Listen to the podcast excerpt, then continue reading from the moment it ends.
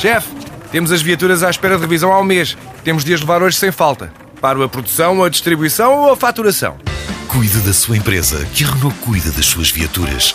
Com o serviço Renault Pro Mais exclusivo para profissionais, conte com uma equipa especializada que lhe oferece soluções à medida do seu negócio e serviços como recolha e entrega de veículos para manutenção, horários de oficina alargados, serviços rápidos sem marcação e muito mais. Renault Pro Mais, ao seu lado para fazer a sua empresa crescer mais. Encontros com o Património. Uma parceria TSF, Direção-Geral do Património Cultural, com o patrocínio de Lusitânia Seguros.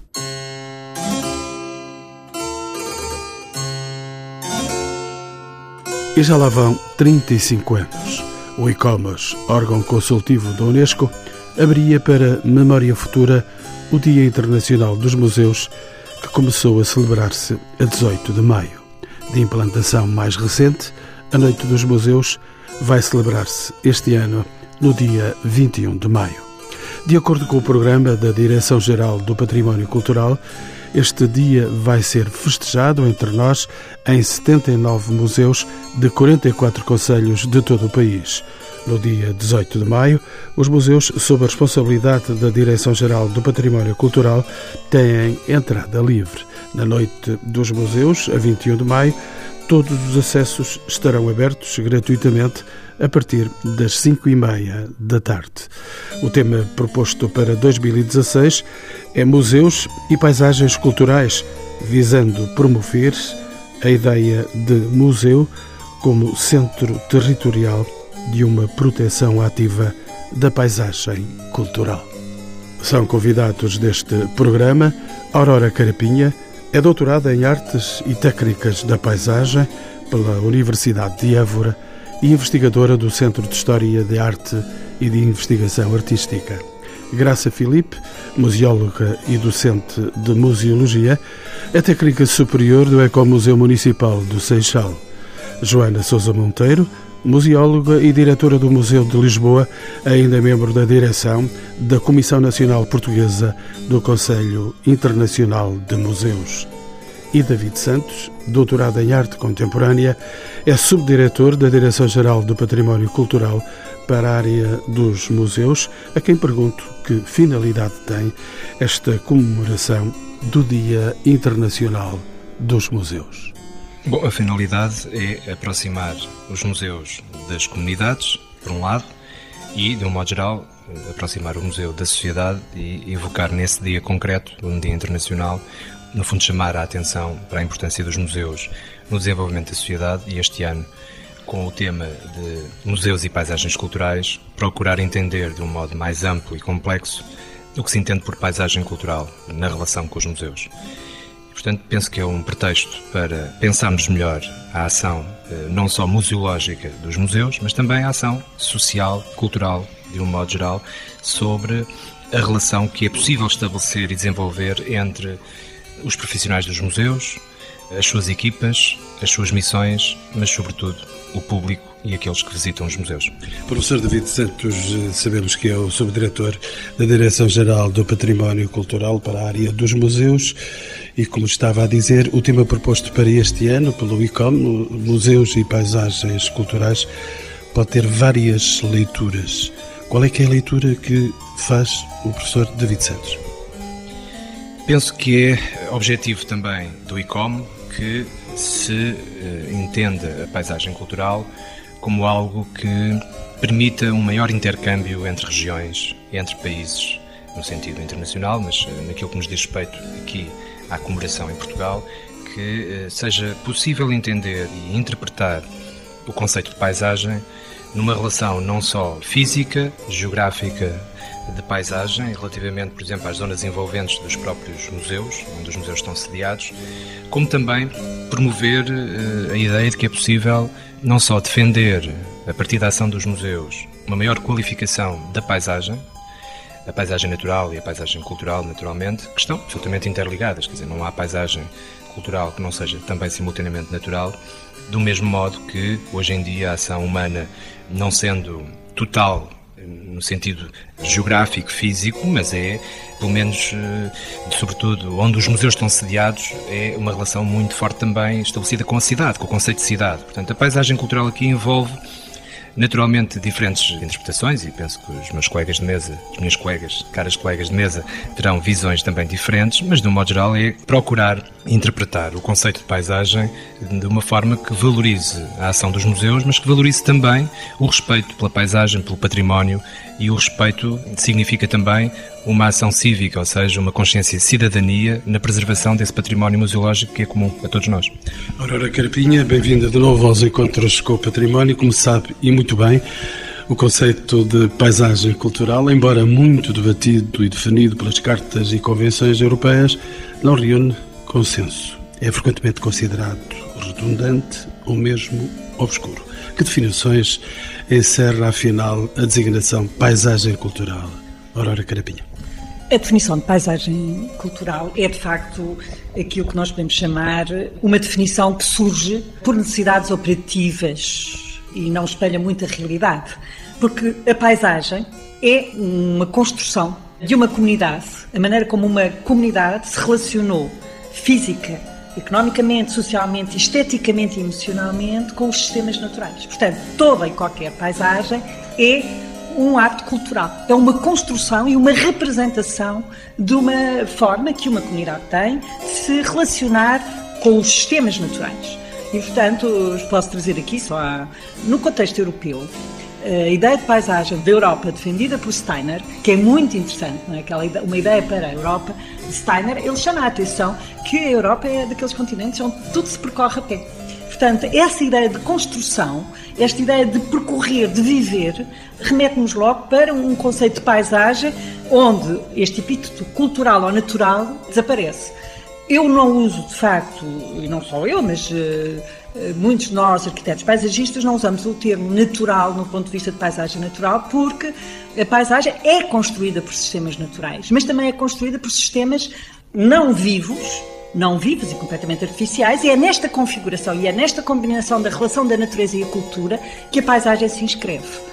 E, portanto, esta classificação surge em determinado momento que se entende, é muito bem definido o momento em que se entende, e quase como uma reação um pouco aquilo que a Shirley chama o, o problema de, de, tudo classificarmos, porque tudo estávamos a perder e tudo queremos classificar. Tipo a Arca de Noé, esta noção não é minha, é da grande filósofa François Shirley, em que ela chama precisamente a atenção que estamos a perder um conjunto de coisas.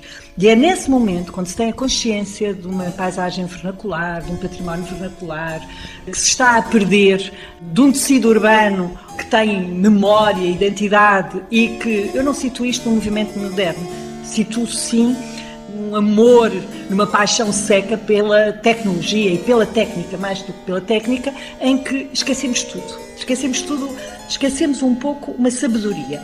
E nesse momento, quando temos consciência do valor, e eu gostaria de chamar aqui uma palavra à discussão, que é a ideia de resiliência. A palavra, a etimologia latina, é muito bonita desta palavra, quer dizer saltar para trás. Isto é lindíssimo, ou seja, nós neste momento, ou quando este conceito de paisagem cultural é cunhado, é um pouco saltar para trás. Saltar para trás para entrarmos no ritmo, na experiência, naquilo que durante séculos construímos e que de um dia para o outro praticamente esquecemos. Nós não podemos voltar para trás só para imitar, mas devemos voltar para trás para perceber as dinâmicas sociais, culturais e económicas, para as reinventarmos no contexto contemporâneo. E por isso, eu posso usar este termo paisagem cultural, mas o que me interessa a mim é usar o termo de paisagem como essa configuração da relação de uma comunidade com o seu território físico.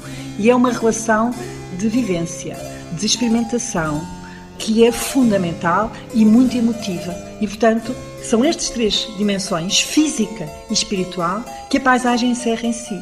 E por isso ela é identitária e por isso podemos, de vez em quando, dou essa benesse dizer paisagens culturais. Mas se dissermos paisagens, estamos de certeza a falar de uma construção cultural e de uma representação da forma como uma comunidade se relacionou com o seu espaço físico dinâmico. Esta é outra ideia fundamental. É um património evolutivo. E isso é muito, muito interessante e muito desafiante.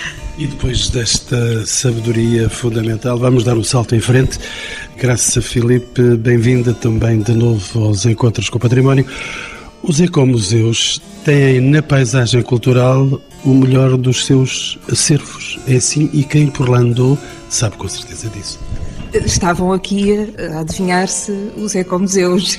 Eu talvez preferisse enfim, falar mais de, de, museus que se relacionam por sua missão específica com os territórios e museus que têm o paradigma, vamos considerar assim, e também que inscrevem esse paradigma na sua visão do seu papel, da sua função social e nas suas missões ou na sua missão específica, o paradigma, dizia eu, de se relacionar e de interagir com a população.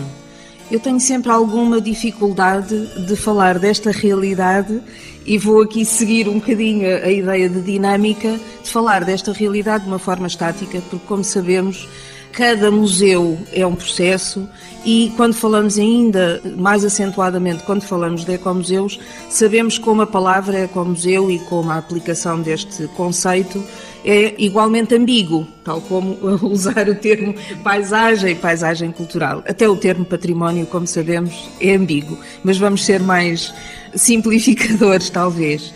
Eu penso que a questão deste 18 de maio, deste tema, nos trazer os museus e as paisagens, ou os museus e as paisagens culturais, eu penso que é de facto um desafio para nós refletirmos sobre a relação dos museus, já se sabe, com a sua função, o seu papel social, mas da relação dos museus com os territórios e de como é que isso se pode agilizar.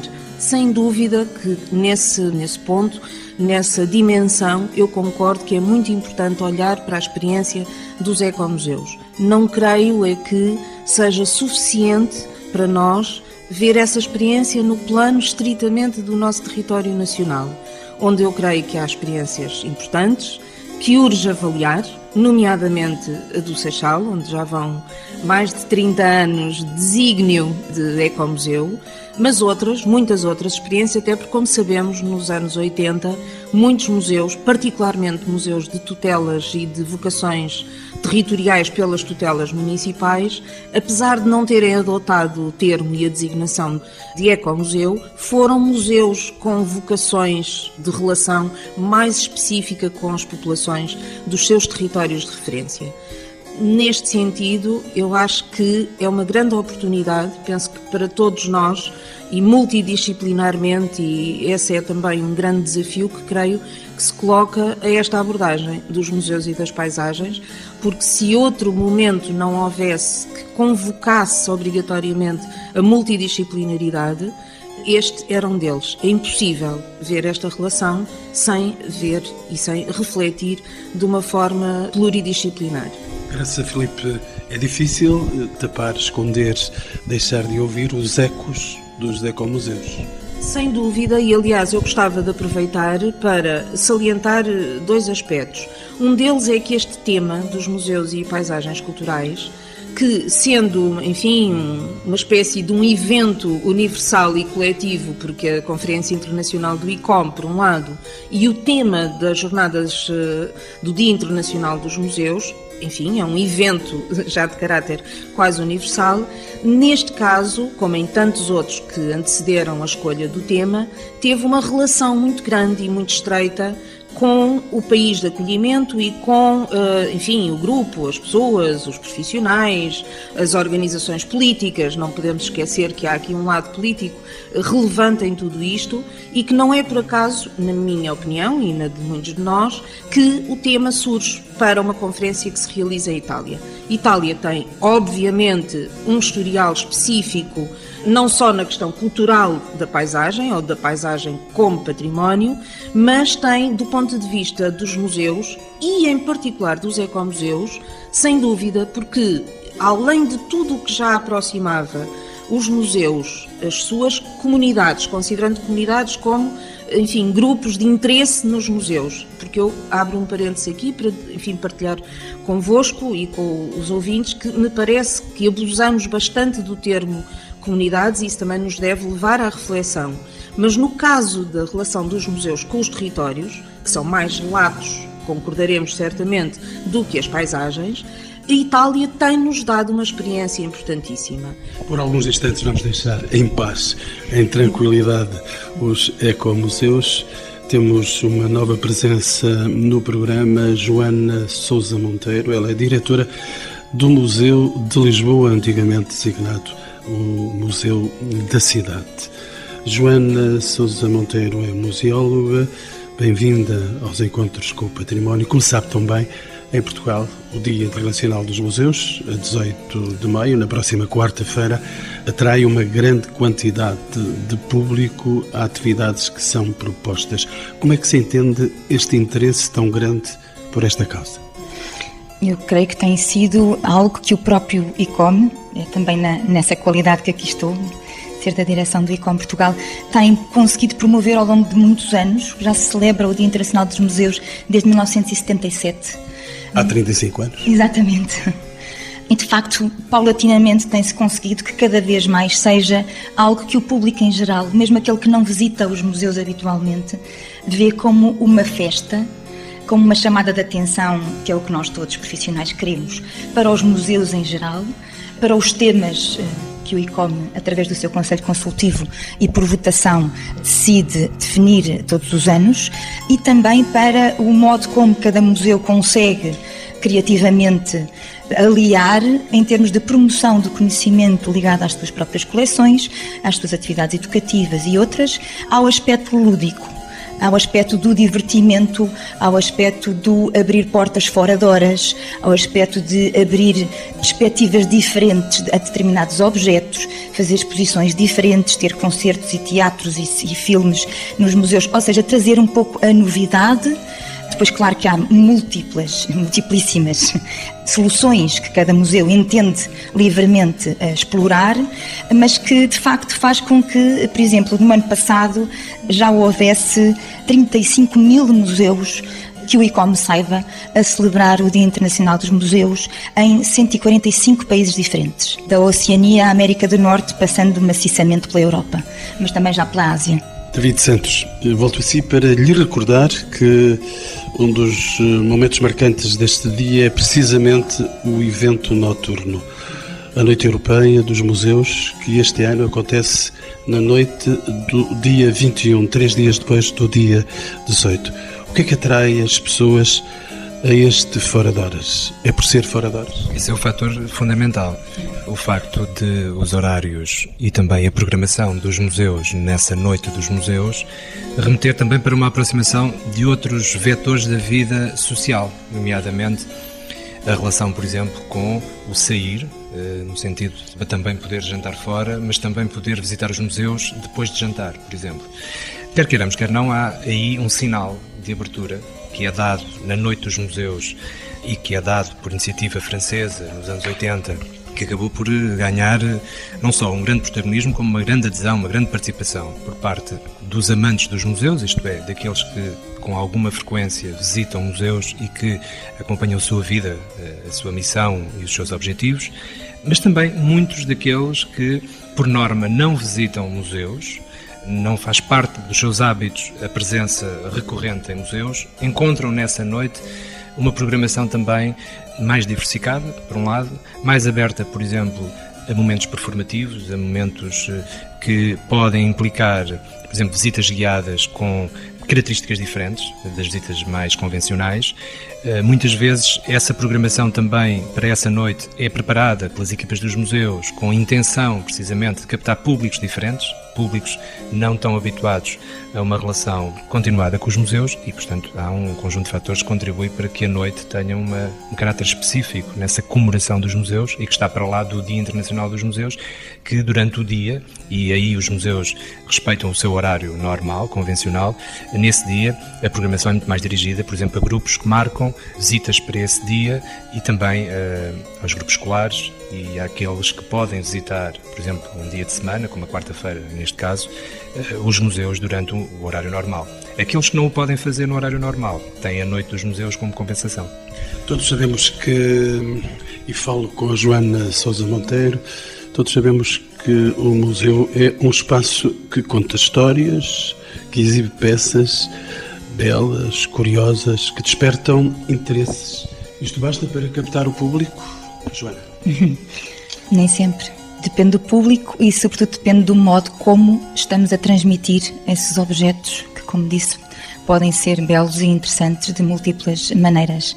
O fator comunicação é cada vez mais, creio que, um dos busilis da questão.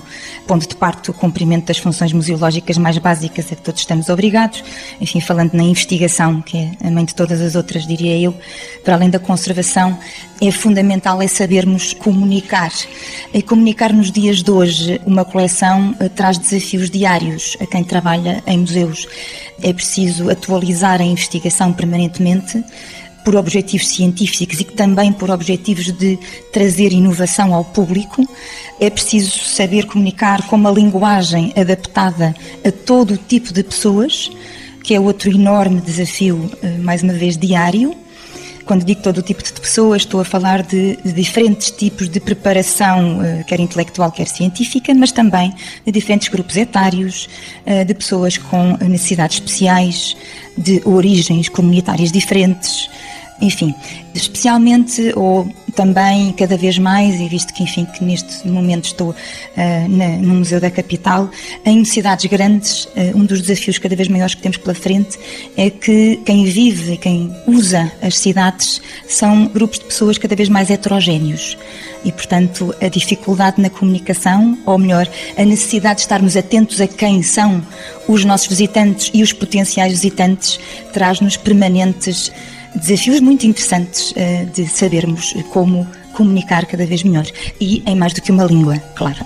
Já lá vamos à destrinça de algumas dessas questões que nos trouxe a Joana Sousa Monteiro. Graça Felipe, os museus nas eh, nossas paisagens são também espaços que contam outras histórias. O que é que têm de diferente estes museus integrados no território, na paisagem? Eu penso que este 18 de maio, especificamente, é um desafio ainda acrescido, quer do ponto de vista de quem pensa e tenta acertar políticas, de quem tenta corresponder do ponto de vista profissional, científico, técnico, e todos estes, eh, como já aqui foi dito, eh, sabendo que têm como um dos grandes desígnios servirem públicos, servirem populações, servirem um interesse público porque afinal de contas os museus são instituições públicas, independentemente das suas tutelas e da definição das suas uh, missões específicas. Eu creio que neste contexto a possibilidade de os museus se tornarem verdadeiros meios, instrumentos, agentes, processos experimentais de compreender o meio e a relação do homem, porque afinal de contas sabemos que os museus para além de tudo mais e das suas especificidades, os museus existem porque nós queremos fixar, selecionar, interpretar, conhecer a relação enfim, das comunidades humanas, da humanidade, das culturas, das civilizações ao longo dos tempos com o meio e a forma como essas eh, realidades vão sendo fixadas materialmente ou em registros imateriais que se documentam e que os museus usam eh, nas suas narrativas, nas histórias que contam.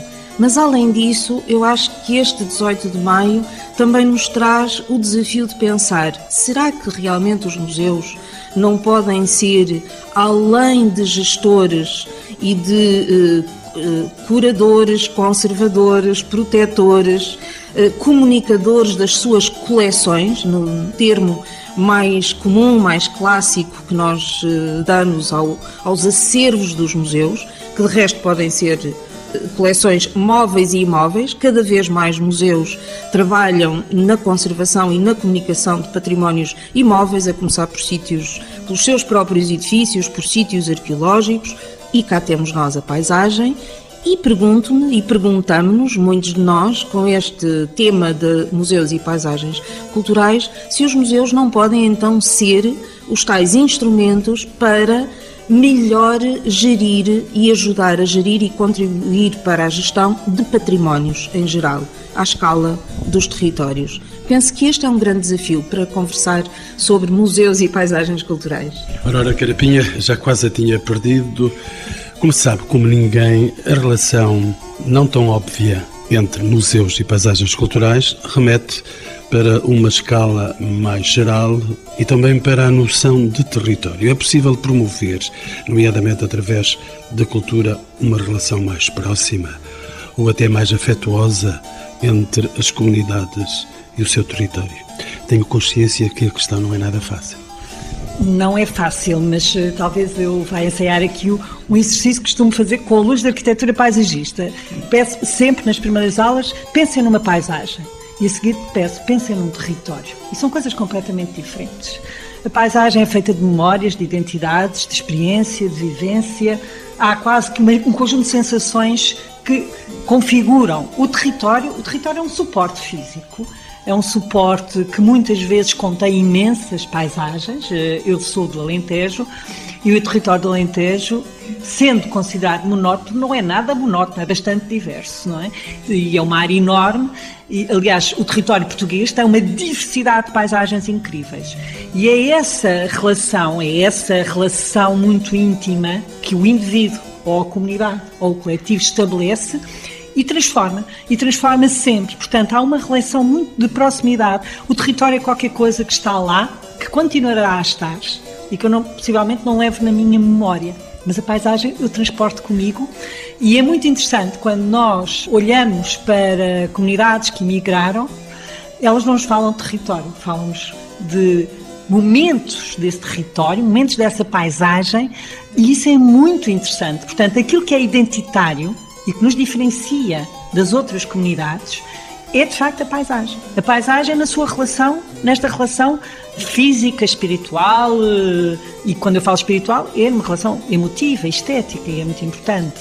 É uma forma de nós estabelecermos raízes, nos dá sentido, com algo que à partida pode ser monótono ou inerte, um território, não é? Eu posso representar o território numa carta militar há 25 mil, posso gerir administrativamente, mas a paisagem precisa da minha vivência, do estar lá, trabalhar com ela, do sentir, de existir um conjunto de relações que se prendem com memórias.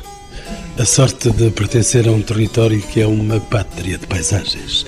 Joana Sousa Monteiro, uma questão agora do foro do cotidiano dos museus. A acessibilidade no museu não significa apenas o vencer de barreiras arquitetónicas passa por um trabalho de comunicação de conteúdos através de uma explicação clara e dialogante com os vários públicos que o visitam.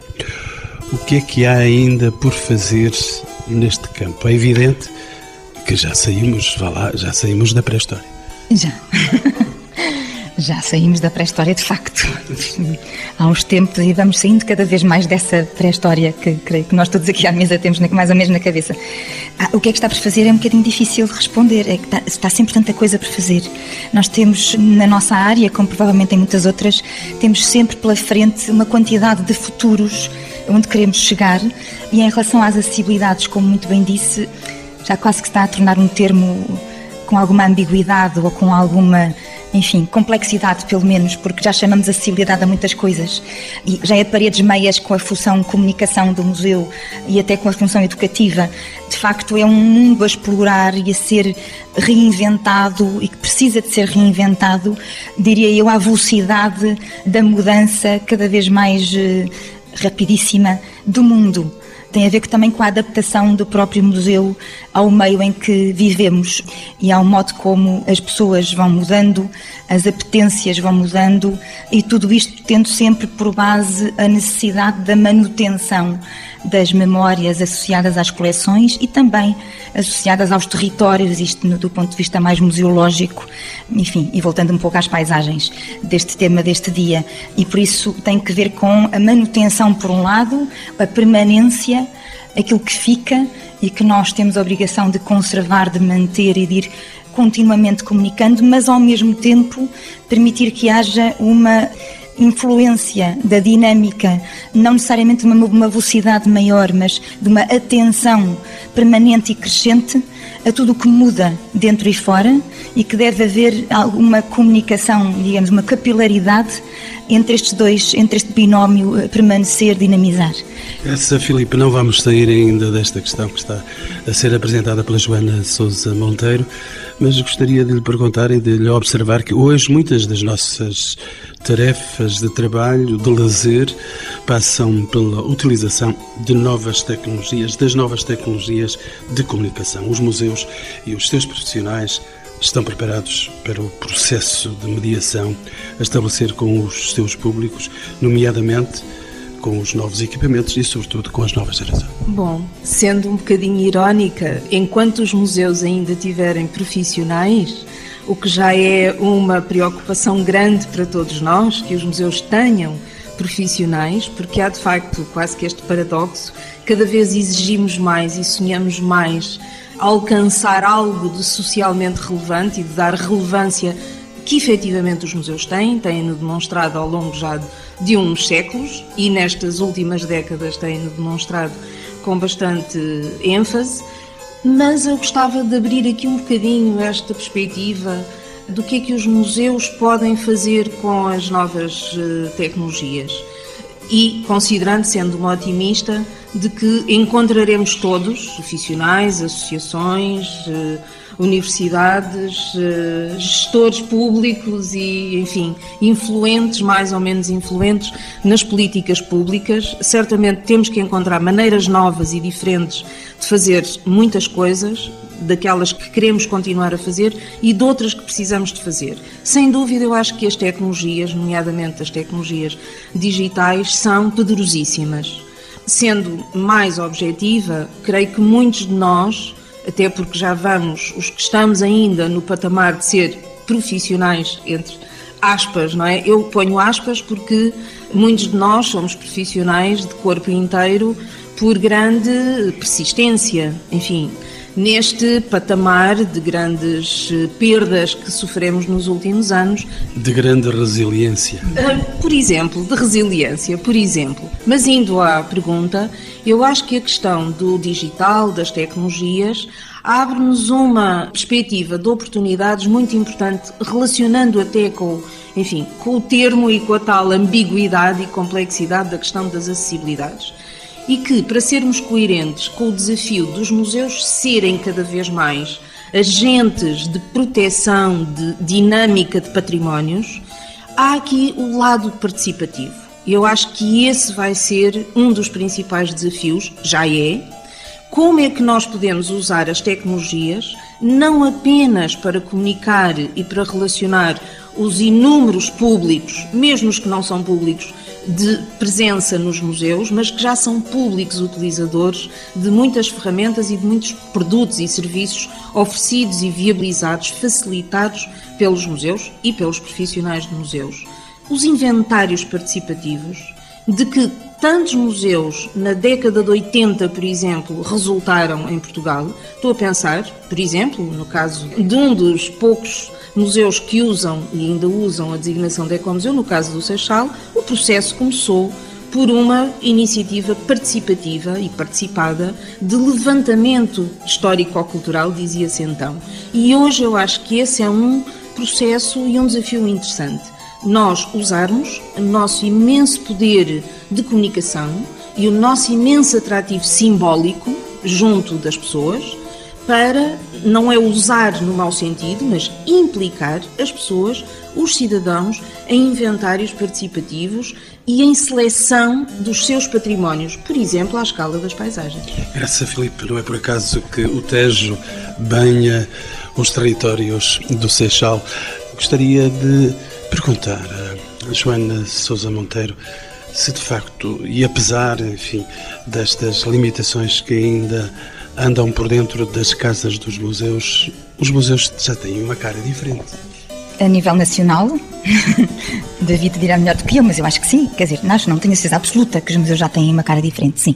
Têm uma cara mais moderna, mais aberta. É muito comum ouvirmos, sobretudo de pessoas que não são profissionais de museus, uma expressão que muitos de nós não gostamos de ouvir, mas que é bastante comum, nomeadamente na comunicação social, que é de os museus já não serem entidades mortas e serem mais museus vivos, uma nomenclatura muito habitual. Bem, para nós profissionais, eh, um museu nunca foi morto, mas isto naturalmente quererá dizer, entre muitas outras coisas, para além das modas linguísticas que perpassam sempre a comunicação social, que há um esforço poderemos dizer já generalizado, bom, a nível internacional certamente e a nível nacional também, enfim, a todo o território, norte a sul, uma preocupação pela tal nova cara. E isso quer dizer edifícios mais cuidados, coleções mais restauradas, sobretudo museografias mais eh, modernizadas, mais apelativas e museus mais comunicativos, tanto fisicamente nos seus espaços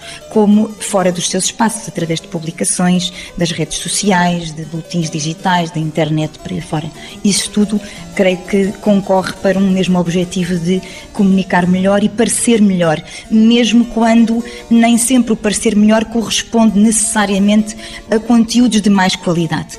Quando isso, enfim, acontece ao mesmo tempo, melhor para todos, mas não é necessário que uma coisa decorra da outra. Mas é necessário que avancemos, ou seja, estamos mesmo a fechar as portas ao programa. Gostava ainda de saber do David Santos, que é vice-diretor da Direção-Geral do Património Cultural. Vou-lhe colocar uma questão inevitável. Que atividades se encontram no programa deste ano para as comemorações do Dia Internacional dos Museus, a Noite dos Museus de 2016? Como pode o público ter acesso a este programa? Bom, consultando naturalmente o sítio na internet do, do Património Cultural, portanto, da Direção-Geral do Património Cultural, onde eh, terão acesso a uma larga programação, são centenas de atividades entre o dia 18 e a noite também de dia 21 de maio. Entretanto, entre quarta e sábado, há de facto um conjunto de iniciativas enquadradas neste âmbito comemorativo e eu destacaria no dia 18 três momentos uh, uh, na cidade de Lisboa, no Museu Nacional de Arte Antiga, ao meio-dia, da apresentação do autorretrato do Albrecht Dürer, da coleção do Museu do Prado.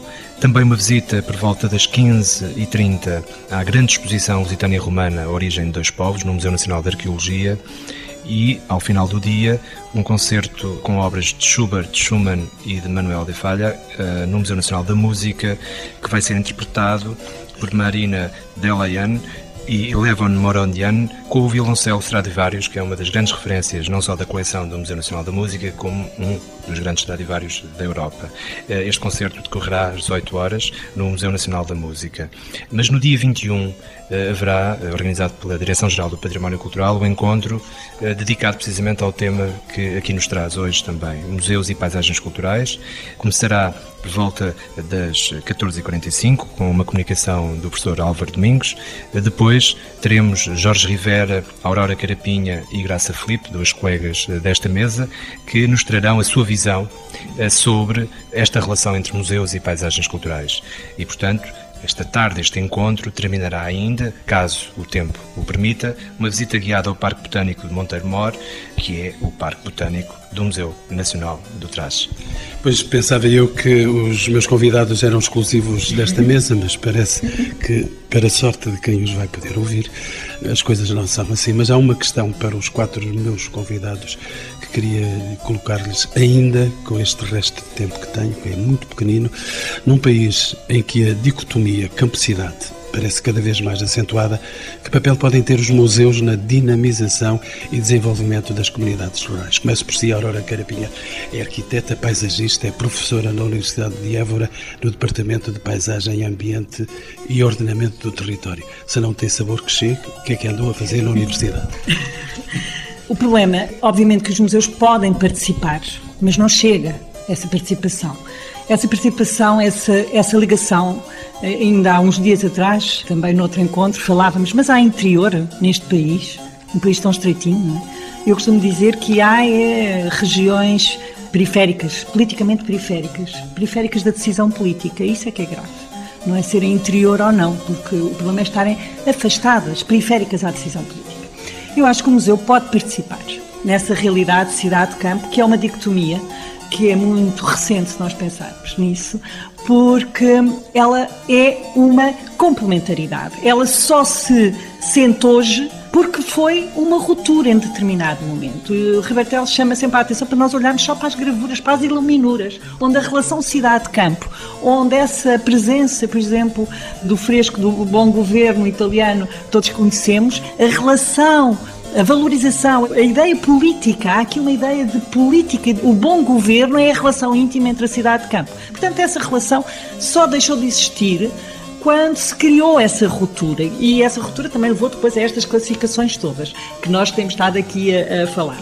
Portanto, o museu pode participar, mas aqui tem de haver outras decisões políticas e outras decisões políticas prendem-se com o investimento nessas regiões que estão ausentes da decisão política, porque são demograficamente enfraquecidas e envelhecidas. Eu gostaria só de dar aqui, só para rematar, por exemplo, esse conceito de paisagem cultural que nós estamos aqui a ver hoje, essa união entre o museu e a paisagem cultural, que decorre da Carta de Siena e que vai ser discutido agora no próximo mês de julho, em Portugal para nós não é tão tão novo. Desde 1975 há toda uma legislação que fala destas paisagens protegidas, onde se iniciou esse trabalho. Uh, Fernando Pessoa foi dos primeiros arquitetos paisagistas a introduzir esta noção de ecomuseu, só que depois, mais uma vez, temos um conjunto de oportunidades que se perdem. Temos oportunidades, temos gente que definiu conceitos, mas entretanto esquecemos-nos e, e aparecem outros protagonistas que têm todo o mérito. Mas não podemos é esquecer aquilo que foi feito anteriormente. Portanto, nós desde 1965 trabalhamos com estes conceitos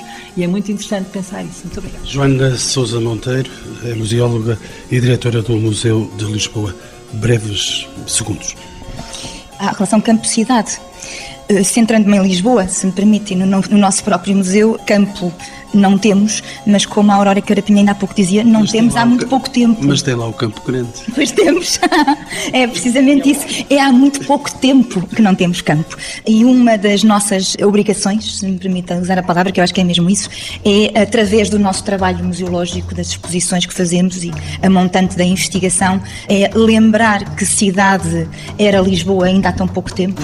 Estamos precisamente a trabalhar nisto, numa preparação de uma próxima exposição e de como gravuras que não são assim tão antigas têm ainda campo no Campo Grande e não só. Graças, Felipe. Bom, lembrando aos nossos ouvintes eh, que não são profissionais nem trabalham com museus, que por definição universal do ICOM, já foi dito, uma grande organização de museus associada à Unesco, por definição, museu existe para estar ao serviço da sociedade e do seu desenvolvimento. Então... Já tenho a certeza que há alguns dos nossos ouvintes que são profissionais. Com certeza. E, portanto, por maioria de razões, não é?